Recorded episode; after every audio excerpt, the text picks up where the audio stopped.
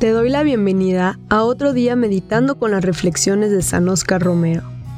Cada día nos sumergimos en una reflexión inspiradora que nos desafía a crecer en nuestra relación con Dios y a vivir una vida más plena y significativa.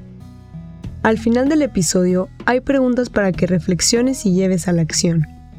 Así que encuentra un lugar tranquilo, toma una pluma y libreta, porque al escribir tus pensamientos y reflexiones, podrás profundizar aún más en el mensaje y encontrar formas concretas de implementarlo en tu día a día.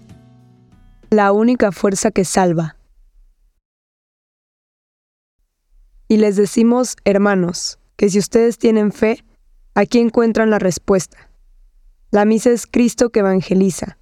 La misa es Cristo que da su cuerpo y su sangre para la vida del mundo.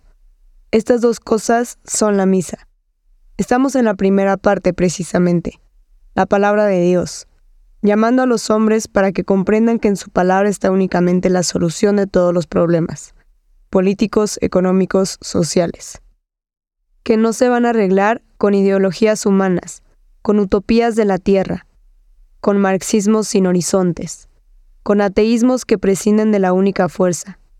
La única fuerza que puede salvar es Jesús, que nos habla de la verdadera liberación. Este es un extracto de la homilía que San Oscar Romero dijo en la misa única, cuarto domingo de Cuaresma, 20 de marzo de 1977. Ahora te dejo unas preguntas para que reflexiones. Cuando vas a misa, ¿realmente estás ahí? ¿O solo está tu cuerpo presente, pero tu mente está ausente?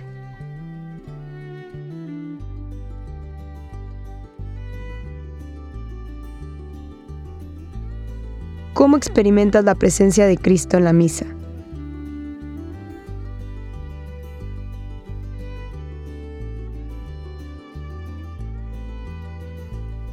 ¿Cómo crees que la palabra de Dios puede ser la solución para los problemas políticos, económicos y sociales?